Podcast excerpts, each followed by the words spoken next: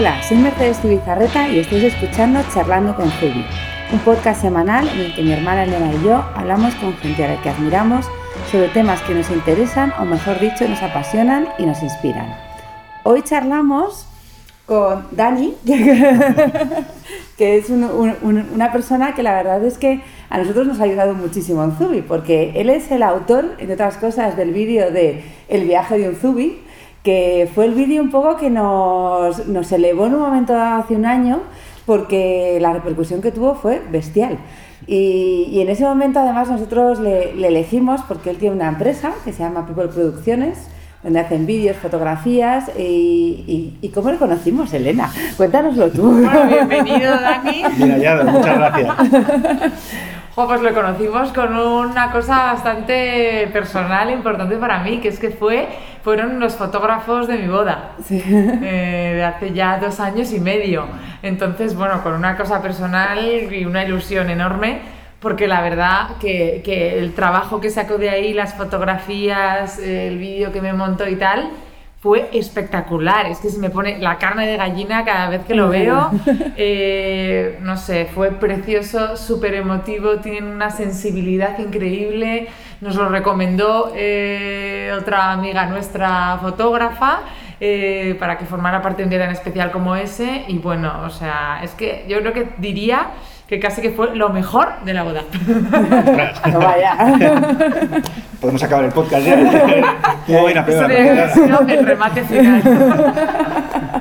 Porque de dejar el recuerdo tan bonito y de ese nivel y esa sensibilidad y ese tal, es que es algo que no se olvida nunca. Es el recuerdo. Bueno, entonces, después de darte las todas estas flores, ahora queremos que ya hables tú. es que nos cuentes, o sea, quiénes sois, por qué os dedicáis a esto, cuál ha sido vuestro camino hasta llegar aquí, cómo ha sido todo eso. Bueno, pues eh, nada, bueno, yo empecé la empresa hace 12 años. Eh, bueno, yo estudié aquí en Madrid comunicación audiovisual porque yo lo que quería ser era director de cine, que es mi, es mi gran pasión. Eres director de cine actualmente. No, no sé. Mejor que no, es, me, me, alegro de dedicarme. me alegro de que, de, que, de que no lo consiguiera porque el cine es mi pasión y creo que si vives al final, como por lo menos lo digo yo las cosas, con mucha intensidad, acaba quemándote y, hubiera dejado de gustarme el cine. Entonces prefiero tener el cine como mi parcela de, disfrute y, e inspiración. Entonces, bueno, pues nada, eso, empecé la empresa hace 12 años, estuve dos años, cuando terminé la carrera trabajé en prensa eh, durante un par de años y trabajaba como cámara de televisión. Eh, y eh, nada, después de dos años, pues ya lo, lo, dejé y monté mi propia empresa, People Producciones, pero que estaba pensada como una productora audiovisual en sí, no como fotógrafo porque yo venía del mundo del vídeo, entonces mis primeros años vienen un poco a, eh, raíz de eso. Y, bueno, luego poco a poco me fui introduciendo en el mundo de la fotografía, bueno, ya hacía bodas también en vídeo y tal, y luego me lo fui un poco a poco cambiando por las fotos y, hasta ahora. Eh, yo empecé en 2006 y, Gloria empezó a trabajar conmigo en 2010, que no nos conocíamos de nada, ¿Ah, sí? Nos conocíamos de nada, ¿no? sí, yo tenía mucho trabajo, necesitaba alguien para trabajar conmigo y, eh, pedí unos currículums a la fundación de la Universidad de Burgos que tenían ahí pues, de, gente de, comunicación audiovisual y uno de los correos que me llegó fue el de, el de Gloria. Y nada, y la contraté, porque me, me gustó el... Me gustó el... ¿Te, te gustó mucho, Gloria? Sí, sí. Y, y nada, pues hasta ahora. Y Gloria es el 50% de Vivo Producciones. y, y, además sois. Y somos. Sois, estáis casados, tenéis además dos niños, o sea, es una empresa familiar. Sí, como, como la nuestra, como lo que nos gusta, todo queda en familia. Sois un gran equipo, ¿no? ¿Cómo es trabajar con tu mujer? Pues nos lo preguntan un montón y la verdad es que lo llevamos súper bien. pero de manera como muy natural nos salió el separar las cosas del trabajo y lo de casa. No lo sé. Lo... Y luego también es verdad que las bodas es un sector que si los dos no, no nos dedicáramos a lo mismo es muy difícil de llevar. Porque claro, tienes todos los fines de semana que trabajar. Es un sacrificio personal grande. Claro, entonces, si ella trabajara en un, en un empleo de lunes a viernes y el fin de semana no tiene libre y yo el viernes es cuando me voy y no vuelvo hasta el domingo, pues al final pues mucho más complicado y así lo llevamos muy bien, la verdad, nos entendemos bien. ¿Vosotros elegisteis las bodas? ¿Las bodas os eligieron a vosotros y, empezó a crecer tanto que ya dijisteis, bueno, nos hemos especializado? Sí, sí la, verdad es que no, fue un poco por casualidad, ya te digo, no, yo no tenía intención de, de hacer bodas, ni, ni mucho menos, las bodas pues empezaron a, llegar y yo las iba cogiendo, pues bueno, pues una manera de, también de, de tener unos ingresos Y, ya cuando me empecé un poco a, a, meter más en lo del tema de la fotografía, empecé a descubrir cosas que me, que me, que me gustaban mucho. Sabía qué cosas no quería hacer eh, y, me interesaba mucho pues, los, la visión que veía de unos fotógrafos de, pues, de, Estados Unidos o de Australia o de México y tal. Entonces me, me llamaba mucho la atención. Entonces era como empecé a descubrir un, terreno que, me, que ya me, me, interesó mucho y ya pues ahora dedicación absoluta. Sí, sí. ¿Y cómo os preparáis para cada boda? Porque además eh, vuestras bodas tienen mucha temática. O sea, no temática tanto como se habla ahora de, de, poner no sé cuántos puestecitos y todo eso, sino que la gente yo creo que tiene como mucho carácter, la, mucha personalidad, la gente que os elige a vosotros. Entonces me imagino que la preparación será un poco distinta. Pues, pues la verdad es que no lo sé. yo no sé cómo se ve desde fuera. Yo lo, veo desde dentro y, la verdad es que todo, todo suele ser bastante... Yo lo veo bastante normal. Es decir, o que la gente intenta hacer la boda suya. Es decir, pues por ejemplo en tu caso, lo que quisiste hacer eh, en, la playa, en un sitio donde veraneabais y me acuerdo que tus condiciones era que querías eh, la, luna y flores, ¿eh? era lo que quería. Entonces, como que era, todo, cada vez la gente lo hace como más personal. Entonces yo me dedico simplemente a observar lo que, lo, que pasa ese día. me gusta recibir un poco de información antes para, para poder estar preparado y cuanta más información tengas, pues, pues mejor, pero me gusta observar un poco lo que estar atento a lo que está pasando, a las relaciones que tienen las personas entre ellas. Y entonces como que a mi cabeza se van hilando todas las cosas y vas como creando una historia y, ya empiezas a disparar según lo que tú vas viendo. ¿Hay alguna información curiosa que orden antes para bien y para mal? O sea, lo típico de esta señora lleva una foto, no la saques en ninguna foto. ¿Se, ha dado alguna vez Sí, alguna, alguna, vez sí. Aunque la veas, no la saques. Alguna o vez sácala mucho. Alguna vez sí, pero no suele ser lo, lo habitual.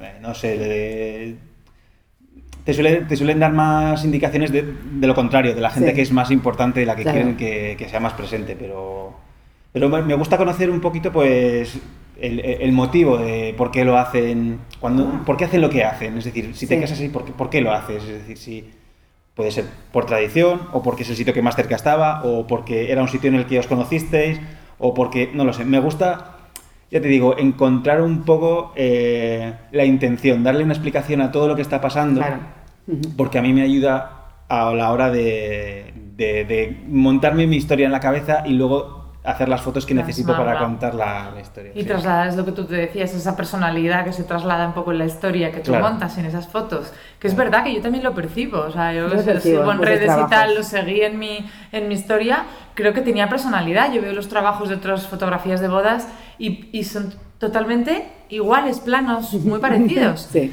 Pero, pero lo vuestro, es verdad que yo percibo esa personalidad. No sé si son por los novios que os eligen, pero creo que es un mix de las dos cosas. Los novios os eligen esos novios son, tienen una personalidad fuerte y vosotros sabéis plasmarla y vuestros trabajos la tienen. Sí, sí, luego la verdad es que tenemos mucha suerte con las parejas que nos dejáis eh, dar rienda suelta a todas las ideas que tenemos y nos dais libertad creativa para, para hacerlo, que eso es básico para poder desarrollar cualquier trabajo creativo, ¿no? Pero yo eso lo agradezco muchísimo, claro. Y no os impacta, a mí una cosa que, que me impacta muchísimo, incluso cuando hago fotos y hacemos una campañita, sí eh, compruebo 27 veces que la cámara está encendida, 84 veces que estoy disparando con el objetivo adecuado, que la luz está bien, pues porque eh, siempre digo, esto no lo puedo repetir. Mercedes pero pesadillas con este tema. Pero es que en vuestro caso sí que no se puede repetir. Además, vuestro trabajo tiene una relevancia altísima cuando lo estáis haciendo. Mm. ¿Cómo se enfrentáis a ese momento que para algunas personas es esa foto que va a adornar su casa toda su vida? Porque nunca se van a arreglar tanto nunca más. Sí, esto a mí me, me ha generado y me genera ahora en menor medida, pero me genera muchísima ansiedad. no, es cosa mía. Sí, sí, sí. Va inherente a la fotografía. Sí, y esto creo que lo, lo comento con muchos fotógrafos, compañeros, que o antes de, la boda estamos con una cosa ahí de una incomodidad en el cuerpo que pues, es difícil, hay que saber manejarla y no sabes por qué es. Eh, sobre todo porque igual por esto, por la responsabilidad de, de que tiene que ir todo, que ir todo bien. Sí. Y... Ocho cámaras, yo llevaría 27, yo llevaría 27 cámaras que dispararían constantemente. Tarjetas, pues la tarjeta de la tarjeta de la tarjeta. Sí, o sea, eso, eso ya intentas cubrirlo, como, es decir, es como eh, lo, básico, ¿no? El que, tercer back. Que, lo, que, lo, que, la, que la técnica esté un poco controlada, pero es más que nada, cuando ya la técnica la tienes un poco asegurada, por decir una manera, Es, el, es, es, casi un estado mental de, de, estar alerta, de ser un poco esponja, de saber lo que está pasando, de intentar adaptarte a la boda y que no la boda se adapte a ti, es decir, eso me gusta mucho, es decir, que lo que decías igual de la personalidad, ¿no? que me, me, gusta aplicar mi forma de ver las cosas y las bodas a cómo es la pareja y que no ellos se tengan que, que adaptar a mí, porque me parece que es lo, es lo interesante. Sí, yo siempre diré además que fuiste, para mí era muy importante porque me molesta mucho que se vea a los fotógrafos y que al final, o sea, eh, vas a bodas, que estás intentando ver lo que está pasando en el altar o está pasando tal, y hay dos maromos ahí puestos en y dices, pero bueno, o sea, una cosa es que quieres retratarla tal, y yo siempre diré que, que, también te lo trasladé y tal, que no te vi. O sea, que estuviste en los mejores momentos y plasmaste los mejores momentos, pero eras como un duende transparente que te movías alrededor y que cumpliste también, para mí eso era importante, el, el que el que no se viera, pero estuvieras ahí y, que, ¿sabes? Que, se percibiera esa naturalidad, pero que estuvieras plasmando esos momentos. esa puede ser quizás una de las claves de las fotografías y los vídeos de bodas, el que no percibamos que estáis allí. Pues es, es muy probable. Es decir, yo, yo procuro pasar totalmente inadvertido, pero sobre todo por mí, porque soy muy tímido y muy inseguro y me da muchísima vergüenza, sobre todo en el momento de la ceremonia, que todo el mundo está mirando a los novios y de repente me pongo ahí, ahí delante, es como, Dios mío, que se acabe esto ya, porque pienso, pienso que me están juzgando todos a mí, que me están mirando, cuando en realidad no es así, que están mirando a los novios, ¿no? pero yo lo paso súper mal, entonces siempre procuro pasar inadvertido y no intervenir en lo que está pasando, porque eso está cambiando la situación también, es decir, el, el único momento en el que intervengo un poco es pues cuando hacemos las fotos de de la pareja, por decir una manera, pues vas dirigiendo un poco, pero todo lo demás es no intervenir en lo que está pasando, pasar inadvertido y buscar y estar atento a lo que, a lo que sucede para poder tomar la, la, mejor decisión posible en lugar de ponerte y tomar las fotos que, que, tienes en la cabeza. a, mí, me pasa cuando hago pequeñas sesiones con el y todo eso, que yo puedo tener una idea en la cabeza y entonces estoy todo, no, ahora gírate Ahora gírate como con sorpresa. Ahora gírate como con super felicidad. Ahora gírate como que quieres súper sofisticada. Entonces yo intento dar la fatal. Todo, ¿sabes? Fatal, nunca consigo tal, como mucho consigo que sonríe y me mira con una cara de ya está bien, ¿no? la octava vez que me giro. Pero vosotros conseguís captar esos sentimientos, esa naturalidad. También es, tenemos una ventaja, porque no es lo mismo que le hagas tu foto Selena en un momento frío, porque tengo que hacer hoy... Con la pared. Claro, tengo que mandar mil emails, hacer tres y luego hacerme unas fotos. total. Claro, ese día está la gente como muy predispuesta, ya, ya de por sí es, es un día extraordinario para, sí. De felicidad y emoción a flor de piel, ¿no? Y eso también se tiene que captar, se capta. Es mucho más sencillo, es decir, es eh, la, gente está predispuesta a, estar feliz ese día, entonces es más, es más sencillo captar este tipo de, momentos. Por ejemplo, cuando me toca hacer alguna sesión que no es en un día de la boda, me da muchísima más pereza, porque es como que hay que trabajar más o invertir más tiempo. Está más forzado. Claro, entonces es como todo va a ser un poquito más forzado y, y sacar esa Se queda más frío, claro, sí. me imagino. Están empezando ya a ver las sesiones, esas prebodas como las americanas, porque Tú, tú, y yo seguimos muchos blogs americanos, todo eso, y llevo años viendo las fotos de compromiso. Sí. Que es una sesión que se hacen los novios antes como para celebrar que se han comprometido. Sí. Entonces, ¿en España también está empezando sí, eso? Sí, ya lleva bastante, bastante tiempo. A mí es algo que no me gusta nada.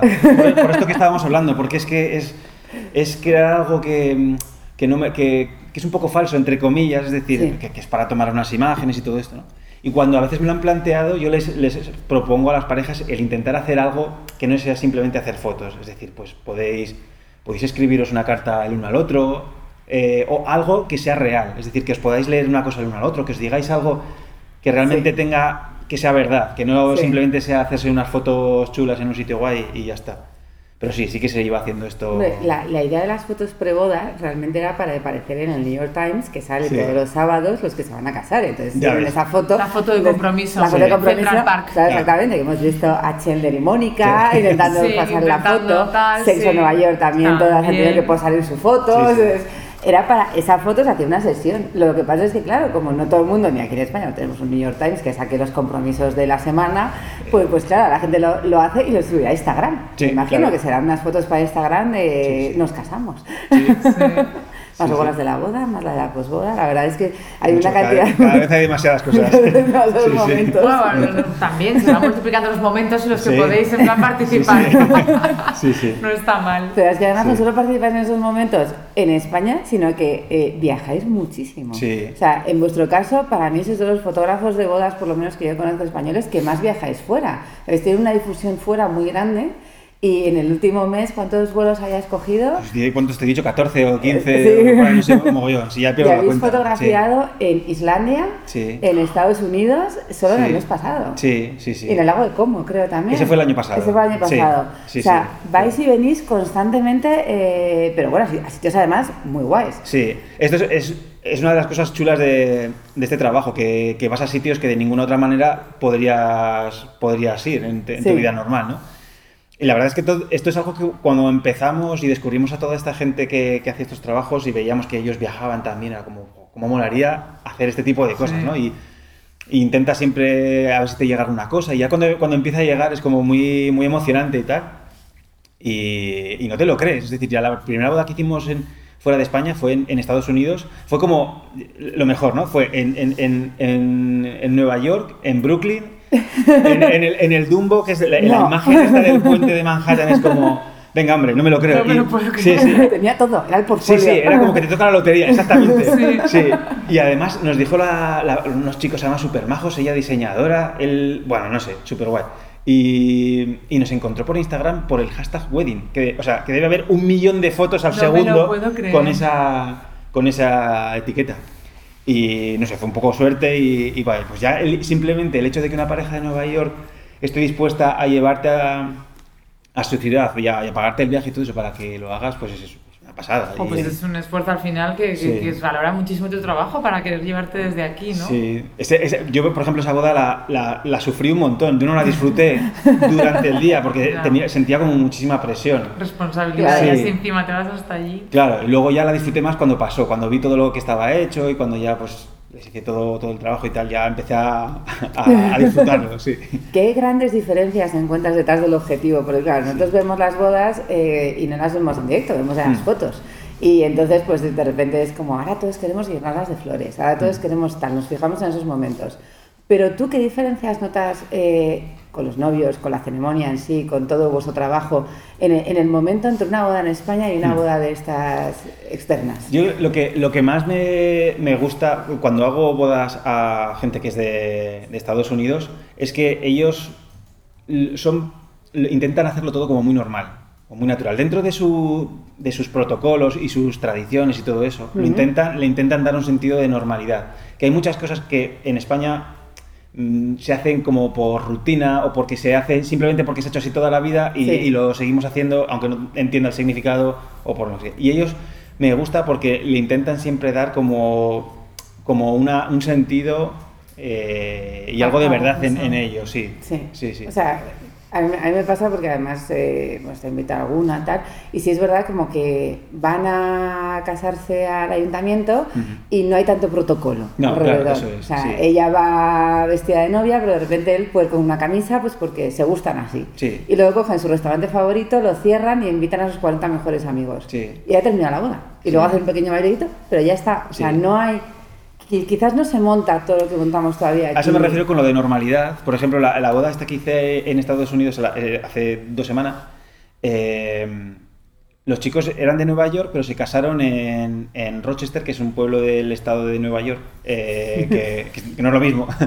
pero se, los padres de la novia tienen como una, tenían como una especie de mm, centro de jardinería o flores y tenían el típico granero este rojo súper chulo. Sí, sí. Entonces dijeron, mis padres tienen esto, vamos a hacerlo ahí.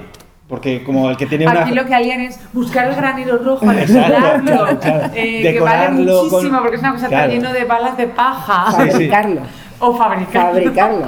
Llamaría a te y le diría, Sally, necesitamos sí, sí. un granero.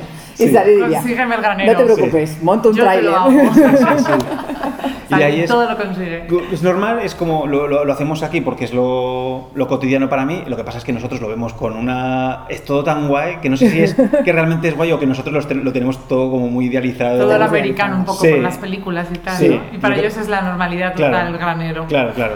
Tienen las herramientas y les da igual. Claro, claro. Sí, sí. Es posible, somos un poco, y bueno, yo creo que incluso es una tendencia porque las bodas de nuestros padres fueron más normales, podemos decir. Mucho ¿Os acordáis más. que era la iglesia era bueno, pues la iglesia, la parte religiosa y luego lo celebraban en la parte de abajo de la iglesia. Nuestros Nuestros padres. padres. son así, en el en el saloncito de los jerónimos Sí. de abajo con un pequeño picoteo para los amigos. Y se acabó. Y ahora hemos ido en un aumento. Claro, Creo yo, pues vamos, respeto por supuesto todo lo que quieran Sí, montar sí. todos y es muy bonito y hace muchos detalles. Yo la última que he estado este fin de semana, los novios han bailado claqué, que llevan ocho meses preparándolo y han hecho un baile de claqué impresionante en medio de la pista. Pues bueno, cada La, la, la, uno le está dando, está. cada uno Sí, sí. quiere llegar más allá y darle un toque de originalidad y personalidad total, es Sí. verdad, ¿eh? Sí, pero es, lo, que, lo que me gusta de, de- de- de estas bodas que hago con, con gente extranjera es que lo intenta, las cosas que nos puedan llamar a nosotros la atención, ellos los hacen desde la, desde la naturalidad. Sí. Entonces luego lo intentamos adaptar porque... Son lo- sus cosas, ¿no? Claro, entonces lo intentamos adaptar porque mola mucho, pero ellos lo han hecho porque es normal. Por ejemplo, esta misma boda, cuando se acabó la boda, se quitaron el- los trajes y hicieron una barbacoa con una, con una hoguera, todo el mundo ahí. Entonces eso es como, es como la recena que se hace aquí, Sí. pero realmente lo hicieron como, como lo que querían, pues una, una, una hoguera asando ahí los tipo, los marshmallow y, y todo eso. Pero, pero como es las cosas que hacen ellos cuando, Claro. cuando- entonces lo, lo hacen desde la normalidad. Y una cosa que me gusta muchísimo, que ojalá lo importásemos Sí. eh, de las bodas de los extranjeros, son los discursos que hacen durante la A cena. mí me gustan. Me encantan los discursos. Me parece Los dos hiciste el discurso. Nosotros hicimos, hablamos bastante, en, en la ceremonia hablaron también pa- mi padre y su- la madre de Carlos, y luego nosotros hablamos en la ceremonia y hablamos después, decía todo el mundo, Sí. ¿cómo os gusta hablar? eh? Que no parasteis de hablar. Es, es, es- a, mí- a- a mí Es súper bonito. Es súper bonito. Muy emotivo, a mí en me el- encantan. A nivel creativo, cuando estás haciendo un vídeo o, una, o, un o fotos o lo que sea, que luego utilizamos el audio y tal, es, eh, eh, es que es, es la leche, porque es que además todo el mundo escribe súper bien o dice unas cosas súper chulas que yo creo que además los, los americanos tienen como un don de nacimiento para, contar, para hablar. O sea, Sí. Tienen webs para. Jo, pero me, mira, me, mira. me- me- me lo contó un amigo. ¿Sí? Que, que tuvo que dar un discurso Sí. y dijo: He encontrado por internet que hay webs que te ayudan con la estructura de cómo tiene que ser un discurso, Sí. para no meter la pata. yo creo que, de- que- No. que es, que es mucho de, de educación también, Sí. que, les- que desde las escuelas Desde las les escuelas enseñan.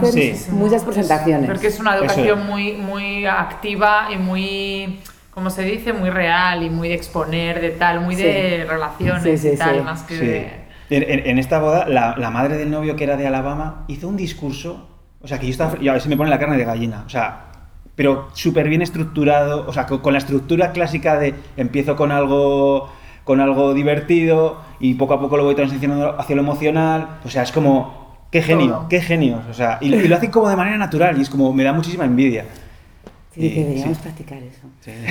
Voy a empezar a dar Sí. discursos en nuestros eventos. Sí. Yo todo- todos los, los, años digo en plan, "Me voy a- quiero volver a hacer el discurso de mi boda, porque quiero Sí. mejorarlo y cada año se me ocurren cosas. Es como, yo digo decía Carlos otro día, nos vamos a volver a casar al décimo aniversario, montamos una de estas y hago un discursazo, Sí, sí. porque se me van ocurriendo a medida que pasa Nos la vida. pasado el décimo y, y el decimoquinto. Yo creo que al vigésimo Bueno. ya, ¿no? No, yo creo que el vigésimo te, 20. te- te- tengo que repetirlo. Yo creo que deberías. Yo creo que me casé muy joven, que tampoco había que... Boda de nueva era. Es una fiesta que al final todavía es una, no. una celebración de amor, de ratificación de amor con amigos, con familia, que es lo bonito. Y no había candibar. A lo mejor es el momento de tener un candibar. Viva los chuches. Enorme. La fábrica de, de- de chocolate. Eh, a mí una cosa que me gustaría saber, y que alguna vez hemos Sí. hablado porque hemos compartido coche yendo y viniendo de sitios, Sí. me gustaría que nos hablaras de cuáles son tus referentes estéticos. Vale. Bueno, como te he dicho, yo vengo, mi, mi- mi cultura visual toda eh, está formada por, por el cine. Eh, es, es gracioso porque me, me- gusta pensar, porque mi, mi primer trabajo, el trabajo primero que tuve en mi vida fue en un cine. En la ciudad en la que yo vivo, Miranda de Ebro, tiene una, una sala solo, un cine. Y, y, bueno, yo cuando tenía 14, 15 años era bastante peculiar, no era el típico joven que los sábados iba de fiesta, sino que yo me iba al cine. Y me iba solo, porque el resto de mis amigos se iban de fiesta y yo quería ir al cine, entonces me iba al cine. Entonces yo lo único que era, era, era ver películas. Y, y el chico, la familia que lo llevaba allí, eh, pues me, me contrató para que les ayudara eh, a trabajar durante dos días a la semana, los días que más gente tenían, pues eh, iba allí. Entonces me veía todas las películas, era, solo ponían una película a la semana, pero me la veía mogollón de veces. Entonces, te- yo creo que me gusta pensar que mi- parte de mi cultura visual o las bases Sí. vienen de ahí. Y, y, eh, y, por supuesto, sí, o sea, el cine para mí es, como he dicho antes, es, es mi pasión. Y a nivel estético, eh, mi, mis referentes eh, son un montón. ¿no? Esto es como elegir a quién quiero más, a mi hijo a mi hija. Pero, pero bueno. ¿Qué cantas? Sí. Es como cuando preguntan cuál es tu film favorito. Ah. Sí. Pues sí, estéticamente, pues, bueno, y narrativamente, pues Christopher Nolan, eh, Oh. Spielberg, David Fincher, Wes Anderson. eh, ahora me, eh, estoy como muy flipado con Denis Villeneuve y Luca Guadagnino. Denis Villeneuve es el de, de Arrival. Eh, sí, de Arrival, Como- sí. Bueno, es que es increíble. Sí. O sea, como- y, Sí. y la música, Sí. o sea, como... buah, es increíble. Sí, sí, sí, O sea, sí. y esa película me dejó Sí. fascinada. Sí, sí, y, y- además es que hay por ahí en internet videoensayos de, de Denis Villeneuve, cómo, cómo cuenta las historias, cómo va introduciendo los personajes, que es como que te vuelves loco y dices, Sí. yo quiero aplicar eso en, en mi trabajo. Y- Qué guay. Sí. Pero, pero yo creo que ya lo aplicas. O sea, No tú lo a lo mejor no lo ves tanto, pero yo creo que desde fuera sí se percibe lo que tú decías al principio de meter una historia, de me hago una historia en mi cabeza sobre lo que vamos a contar. Sí. Que ya no es solo ponte ahí te hago- y os hago aquí las fotos, que es muy bonito. Yo lo recuerdo sobre todo por la, por la Sí. boda que Sí. quizás es cuando he visto el reportaje más, más, más largo, Mm. que cuando alguien me haga una foto, la primera cosa es como, es imposible que esto estuviera allí. O sea, no, os, os habéis hecho las fotos en otro sitio. No Porque, ahí. porque, bueno, es un sitio que, que tampoco, que está en Murcia, que tampoco es que sea un sitio súper eh, fotogénico para muchísima gente. Sí, depende de qué pero, rincones, pero de repente veíamos sus fotos y era, sacar- y era como, o sea, mis, mis padres alucinaban en plan de, no, esto está, es Photoshop. No, pues yo, yo lo veía eso. sí que me gustó y que donde hicimos ahí los posados en- me, me, me pareció unas zonas como muy, muy chulas y como que tenían que ver con el sitio en el que estábamos, como Sí. que, que no era mentira, es decir, e- eso estaba allí y, y- y como que me, for- forma, me lo creo, forma parte de, de la Sí. historia en el sitio en el que estamos, contextualiza bien. No, no, no. sé. Para mí quedaba perfectamente ligado y de repente le daba como una elegancia al sitio Sí. y una historia que yo creo que, que nadie había fotografiado antes. Por lo tanto, Sí, era como no de repente, tampoco, exactamente. claro que no. Sí. De repente le, le, especial. le di un glamour. Glamour. claro, ¿y dónde acabasteis? Pues acabasteis en Vogue. Los dos. O sea, que glamour tenía que tener. abriendo la sección bodas, que vamos, La impresionante. Es- muy gratificante, ¿no? Cuando ves tu trabajo publicado. Sí, sí, y en papel. ¿Y en papel? Me hizo muchísima ilusión en papel. Sí, Sí. porque lo ves siempre en, en- Sí. en- en el- en la pantalla y tal, pero en papel es como que parece como más real incluso, ¿no? Sí. Es decir, ala, qué, qué Jo, fuerte. totalmente, la Sí. verdad. Con el Sí. título A Son de Mar. Era precioso, la verdad. Me voy a volver a ver ahora mismo las 1500 fotos. Me estáis poniendo nervioso. Y luego aparte, déjame decir una Sí. cosa más de, de como mis referentes. Claro. No, es, no es referente estético, pero me ayuda muchísimo a la hora de la narrativa, que es un compositor de bandas sonoras que se llama Hans Zimmer, Sí. que es El compositor. Sí, exactamente. Sí, que es, es como mi ídolo absoluto en estos momentos. Y bueno, ya lleva unos años. Y eh, es, es mi referente a la hora de, de- de darle un sentido a todo, porque él, a la hora de, abordar una banda sonora, siempre intenta buscar lo que él llama el, el subtexto, es decir, el- la intención de, de- de por, qué, por, qué podemos, por qué vamos a contar esto. lo dicen en teatro, que Sí. tienes que llegar al subtexto de, Sí. de las frases y de las cosas, lo que la intención, al Exacto, final lo decir, humano de eso. Eso es, es- es ir un poco más allá. Cuando, por ejemplo, creaba el tema para, para Batman, él tenía que analizar como psicológicamente al personaje. Dice, podía haber creado un tema heroico, que di- dice, de hecho lo hice, para probar. Dice, pero necesito como a- eh, conocer la psicología del personaje y entender, por ejemplo, en este caso en concreto, que es una persona que matan a sus padres de, de- de pequeño, entonces... Atormentado. Atormentado, entonces que, que tiene como que su crecimiento está interrumpido. Entonces utilizó el tema principal de Batman que, cre- que creó Danny Elfman para las películas de Tim Mm, Burton Sí. y simplemente se centró en las dos primeras notas. Entonces como que ahí está interrumpido. Y, to- y todo el tema de Batman son solo dos notas, porque él lo entendía así que es Sí. interrumpido. ¿no? Entonces ese, ese- ese nivel de compromiso y de implicación en la historia y en lo que quieres contar a mí me fascina. Claro, más pero también es, es que has hablado una de las pelis que Caballero Oscuro. Claro, claro, eh, o sea, por favor, o sea, qué película. Es, Es eso no es una película de niños, esa no es una película de acción. Para es, nada. es una película que está hablando casi de, de, la, de no sé, libros de caballerías. Está, sí, la- está- está planteando los problemas modernos. Exacto, es un libro que hablaba de la sociedad y de un momento muy...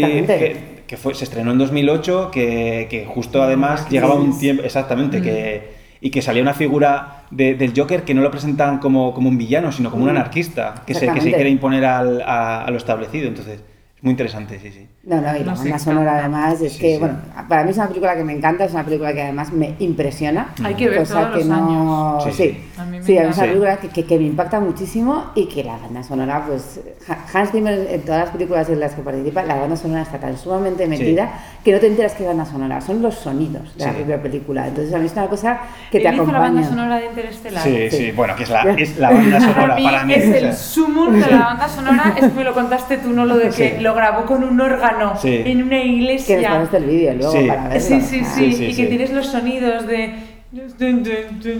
Sí, sí, es sí. que Se es, o nota sea, se ese pone... eco, Sí, esa- sí. ese vacío, se nota el es. vacío y que todo el rato es esa música en distintas versiones. tu, tu, tu, o Sí, sea, sí, sí. es- Y luego hay cosas que, que- que hablaba, por ejemplo, del, del órgano, que él, él entendía que, que el estar perdidos ahí en, en el universo, que es como la- en, la, en, la, en- en la película, te, te- te habla de lo potencialmente, lo que puedes perder potencialmente, ¿no? Pues al estar cada vez más Sí. lejos de tal. Entonces, utilizaba, por ejemplo, el, el- simplemente los sonidos que salían de, las, de los tubos de- Sí, del órgano. sí. Como a modo de respiración, dices que es un, es un instrumento que necesita respirar. Es que es lo que sientes, te vas ahogando un poco. sí. Sientes esa respiración de tal cuando están en el planeta que pasa el tiempo tan rápido cuando tal. En Sí, plan, sí, es- no sé, es un ahogo. Sí, ¿sabes? totalmente. Impresionante.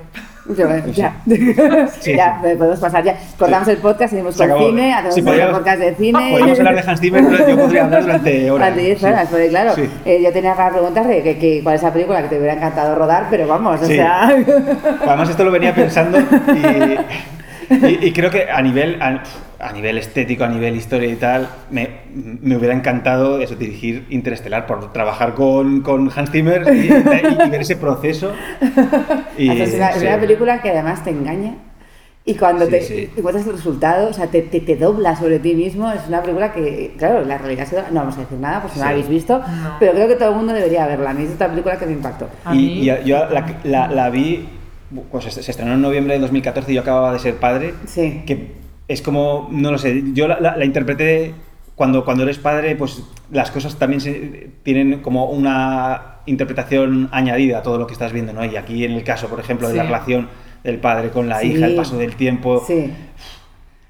No voy a hacer spoiler, pero la escena está en la que vuelven del planeta Sí. de las olas Sí. y, ve- y ven los, Sí. todos los mensajes que les han Sí. dejado durante Sí, un montón sí. de tiempo. Oh, esa- o me sea, me pone la pelea gallina. vengo aquí de verdad. O sea, venga, re- repetimos podcast. Entonces, en seis meses repetimos podcast. y, y una última pregunta, Sí. y luego ya pasamos al cuestionario. Vale. ¿Tú crees que hay belleza en todas partes o que depende de quién lo mira? ¿Dónde está la belleza? ¿En el ojo o en la realidad? Yo, yo- yo creo que van, van unidas las dos cosas. Es decir, que tu forma de mirar encuentra la belleza. Es decir, y el, para mí el, siempre me gusta pensar mucho en la, en la escena esta de American Beauty, Sí. de que sale el, el chico que grababa todo, que le enseña a, a la chica una bolsa que se mueve con el viento. y y- y- y a- la manera de, de poder inter- eh, interpretar eso es como, este tío está zumbado, o, o puedes entender lo que quiere decir. un poco zumbado. Sí, o sentirlo. Y yo, yo, por ejemplo, yo sentía, que es decir, que es que hay belleza en, toda- en, en todas las cosas, que tu forma de mirar puede, puede, puede, puede encontrar belleza en, en- cada mínimo detalle de, de tu, de tu de- tu día a día, ¿no? Tenemos Y- que y pararnos a mirar más. Sí, Es claro, una cosa que hablamos aquí mucho además en podcast y en Claro. todo, que hay que pararse a mirar para encontrar esas cosas bonitas. Claro, sí. Nos pasa ahora con el móvil que claro, como todo lo miramos a, a través del móvil casi, como que sacas y ya lo encuadras. De, Sí. Y esto le pongo luego un filtro y me va a quedar Sí, sí. en Instagram. En plan, he visto una florecita en mitad de los adoquines y haces la foto. Pero realmente sí lo hay, o sea, es, como, sí, sí. es como miras. Hago hay que educar por, la por vista. mirar a Sí. través del ojo más que a través de la pantalla. Sí, por es que hay un momento en el que ya dices, sí, vale, lo estoy grabando todo y me, me voy a quedar con esto y lo veré 28 veces más, pero te has perdido el momento. Y la emoción del momento no va a trascender nunca a través de una pantalla. Está No. claro. Entonces hay que equilibrar eso. Sí. Excepto cuando enseñas las fotos o los vídeos de las bodas que trasciende todo completamente. Bueno, es cierto. Y que tienes a una Sí. llorando una vez al año revisando sus fotos. ¿Os, os dice la gente que revisan una vez al año las fotos? ¿Se sigue sentando la gente a ver sus fotos? un Hay gente, que, hay gente sí que nos lo dice, sí, y eso, joder, mola, mola un montón. O cuando te enteras que han sido padres y cosas así, eso está guay, porque es como... como que has creado una pequeña cápsula del tiempo en aquel día, ¿no? Que estás creando algo para gente que todavía no, no, está allí, ¿no? Es decir, los hijos de, esa pareja van a conocer a, sus padres o a gente que igual ya no está, eh, gracias a algo que has hecho tú y eso es, un poco abrumador y, te, te, sientes súper guay cuando, me encanta, qué bonito. Qué bonito, claro, los abuelos y todo eso, claro, no, a lo mejor no están 10 años claro. después. Y por ejemplo, eh, llevo un par de años haciendo en, en, todas las bodas eh, a, los abuelos, en, en, algún momento de la boda les cojo y les hago un retrato. Un retrato además como muy, muy personal, solo de la cara y tal. Porque pienso que puede ser igual quizás el último retrato que, que, puedan tener, ¿no? Y, y me gusta pensar que cuando ya no estén, pues, pues, sí, pues eso. Y, y, también de mi trabajo, incluso para, para, para mis hijos. O sea, yo pienso, y lo, lo, comento muchas veces, que, que, me gusta pensar en que, que, cuando yo ya no esté, ellos puedan ver el trabajo que, he hecho y, y, que puedan conocer, conocerme un poco más a través de, de las cosas que, he hecho, de las fotos que, que, he hecho durante el tiempo que estaba aquí. Bueno, se van a de ver fotos. Para que, entonces, no, ¿Cuánta memoria tienes guardada de fotos? no lo digas. ya, esto puede ser. si ya guardamos los muebles, imagínate vosotros. pues, pues nada, nos pasamos al cuestionario. Vale. aquí un cuestionario rápido. Vale. Eh, ¿Cuál es tu hora favorita del día y por qué? Mi hora favorita del día es eh, por la mañana, justo antes de amanecer. Yo me levanto muy pronto. Pues muy pronto. Sí, sí. Sí, me suelo levantar a las 6 y, me pongo ahí a trabajar un poco, pero siempre antes de, que se despierten los niños, pues empiezo a preparar pues, el desayuno, el almuerzo para la niña, alcohol y todo esto.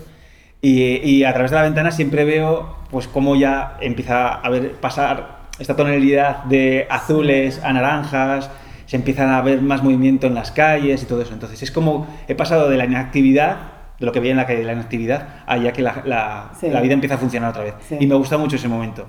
De, ah, como que, he vivido esa transición, me gusta pensarlo. Me gusta.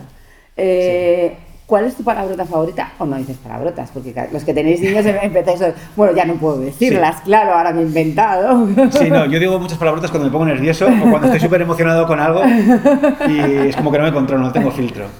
Eh, pero mi palabrota favorita es, en realidad es la palabrota favorita de un amigo mío y, y se la, y, me gusta mucho, que es mongolo. Es algo que decíamos en el cole.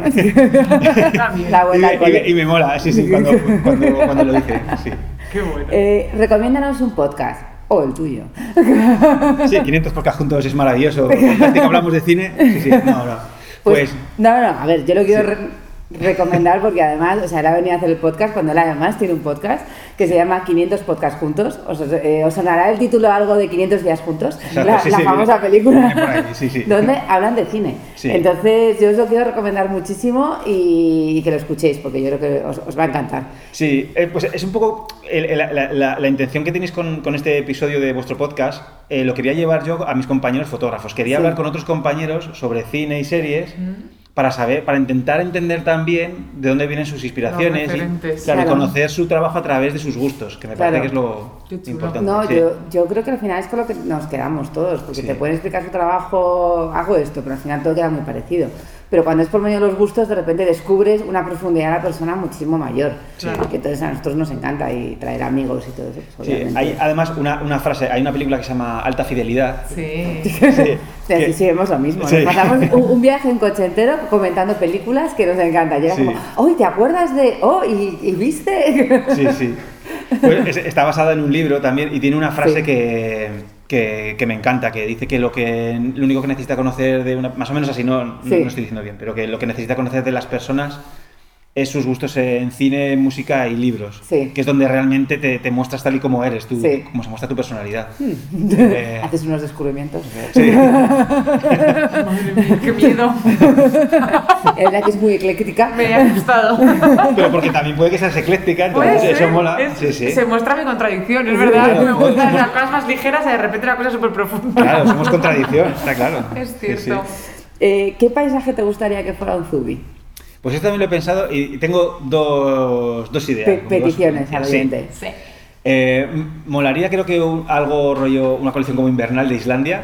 Sí. Porque es ah, como... Sí, es un país que es, bueno, es, de otro mundo. Es como una pasada. Es Marte. Sí, sí, sí. es un país, una amiga me dice que es un país en escala de grises, y es verdad. O sea, parece que. Mm, qué que es- bonito. sí, que es todo. Vas por una carretera en la que miras a, a- por las ventanillas y ves tierra negra o arena negra y niebla. Entonces es como. Parece una película en blanco y negro. Sí. Y luego, va- luego hay otras zonas como más verde y musgo y tal, ¿no? pero es, es una pasada. Y luego también estuve, cuando, en el último viaje que hice a Estados Unidos, pasé la mañana, el rato que tuve libre, en Coney Island, en Nueva York. Y me encantó. La gente me dice... Coney Island. No. La gente dice, ah, es que es muy decadente, no sé qué. Pues me encantó. Me, me pareció súper bonito y, muy- y visualmente como muy, muy chulo. Sí. Es hora de volver a Nueva York, llevamos tiempo sin ir. Sí. Algo tenemos que montar. Y me, me gustó, me gustó. Venga, un viaje con él, vamos a ver cómo se hace un zubi de verdad. Ah, Island, principio. yo me apunto. Sí, sí. Bueno, por favor, una idea nos acabas de dar. El viaje de Uzui, pero desde el Pero de principio verdad, bien sí, lejos. sí, Y bien lejos. Qué morro tiene, bien lejos a Australia todos, venga. Madre mía. Luego, ¿a quién te gustaría escuchar en esta charla de Charlando con Zubi? Hacer una petición también. Pues eh, me gusta mucho un, un chico que se llama Javier Aznar, ¿Sí? que es columnista en Vanity Lo Fair. conocemos, Bueno. el guardián del tu centeno. Eso, sí, sí. Yo le conozco a Bueno, le conocemos de leerle, por Sí. supuesto. No le conozco personalmente. Sí. Me encantaría. Por Me él. encantaría. Escribe y habla muy bien, me encanta. Me encantaría. No sé si habéis leído y lo recomiendo. eh, tiene un libro que se llama ¿Dónde vamos a bailar esta noche? No lo tengo todavía, pero tengo muchas ganas de comprarlo. Te lo recomiendo. Es una maravilla. Te lo Escribe lees muy bien. Súper rápido. Le- escribe fantástico. Es un tío además que, que está muy preocupado por contar historias. ¿Cómo, Sí. cómo contar historias? ¿Cómo cont- Sí. Y me encanta, siempre, yo le, os recomiendo tanto el libro como la, el libro como la columna que tiene Fair. Sí. Y, el, y habla en un podcast que se llama, que es el podcast que iba a recomendar también, que se llama Play Podcast, ¿Sí? Que habla sobre el cine también, con otros dos, con otros dos chicos. Apunta, por favor. No, no, no. Sería. Sí, sí. Ya, ya no me quedan horas en el día para podcast. Estoy cambiando de televisión y cine por podcast. No sé si te pasa a ti lo mismo.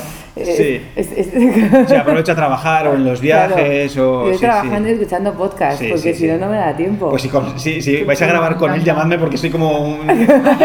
para. Saco el grupo que llevo dentro. Haces las Sí, sí. fotos Bueno, a ver si se deja, porque también es muy así con su intimidad, pero lo vamos a intentar. Al ser solo hablado, a lo mejor Sí. se deja. A lo mejor ¿eh? se deja. y luego, por último, una frase que te inspire. Pues, Si tienes alguna. Sí. Voy, voy a decir una frase que me dijo un fotógrafo, que es mi mayor referente, que se llama Fer Juaristi, eh, y que una vez dijo, eh, nunca te marches de una boda con una foto dentro. Y me ayuda muchísimo, porque todas esas, yo que soy una persona muy insegura y con, con muchísimas dudas y, y- y muy tímido y con, con muchas cosas estas, ¿no? Siempre a veces tengo como imágenes en la cabeza y que y, y- y- y antes como que igual no me atrevía a pedirla o por, por- por el, por el hecho de, de- de que me dijeran que no o por pensar que no podía salir bien y les había dicho que la hiciéramos y al final tal, es como Sí. un conflicto interno. Sí. Y entonces tengo como esa norma siempre dentro de, de- de cuando, cuando tengo algo en la cabeza y creo que puede ser algo, algo interesante, eh, intentar hacerlo. Sí. Y, y si no sale, pues aprendes de, de, de- Sí, de- de por, qué no, de por qué no funciona o simplemente no era una, una buena idea. Y si sale, pues lo has conseguido y es como te has superado un poquito a ti mismo y al final tienes una foto, Sí. una foto guay. Genial. Pues lo siento, Elena, me la voy a aplicar, entonces no me voy a quedar con ninguna idea en la cabeza. Ahora sí que Te hemos abierto la las barreras. Pero total, vamos, como le quites las barreras a Mer, ya no sé dónde nos vamos. Pues nada, eh, ya hemos terminado. Muchísimas gracias Sí, sí. por venir. Bueno, nos ha Eh, encantado, la verdad. Os recomendamos seguirle en People Producciones, podéis verlo en Instagram, las fotos son espectaculares, por supuesto en su podcast, 500 podcasts juntos, y, y luego, eh, pues no sé, por aquí, por los vídeos que nos hace para Zubi, que son Sí. preciosos también, el viaje de un Zubi. Cómo lavar un zubi, Cómo lavar un zubi. tips de preguntas y respuestas. ¿Cómo que queda terminar? Hablar de superbonito y sale Hans la Zimmer. pizca. Hablar de Hans Zimmer y terminar con el vídeo de cómo lavar un Zubi. Sí, sí, que, que me acuerdo de cuando terminamos la grabación y dijiste, bueno, tú piensas mucho en Christopher Nolan y en Hans Zimmer. Y digo, lo voy a hacer súper épico, ¿sabes? Que que lavar un, un tubi sea como muy épico. La épica de lavar un Zubi, me Hay que cogerlo con Me ganas. dejar ahí cayendo a cámara lenta. Como Porque tiene muchos pasitos, pero oye, se quedan impecables. Oye, hay que, que hay, hay, que hacer las cosas así, sí, sí, con épica. A lo grande. Ahora hacemos con épica o no las hacemos. Siempre nos pues sí. por qué hacemos las cosas así con tantas ganas, pues porque todo tiene que ser épico. Exactamente. Pues Hasta hacerte una tostada. No merece la pena. Así que nada, gracias de nuevo. A vosotras. Y, y, y gracias a todos por escuchar este nuevo capítulo de Charlando con Zubi. Si os ha gustado, os animamos a compartirlo en redes sociales. Podéis encontrar todas nuestras charlas en nuestro canal de iTunes, Charlando con Zubi, y en nuestro blog. Nos despedimos hasta la semana que viene con un fuerte abrazo. Gracias.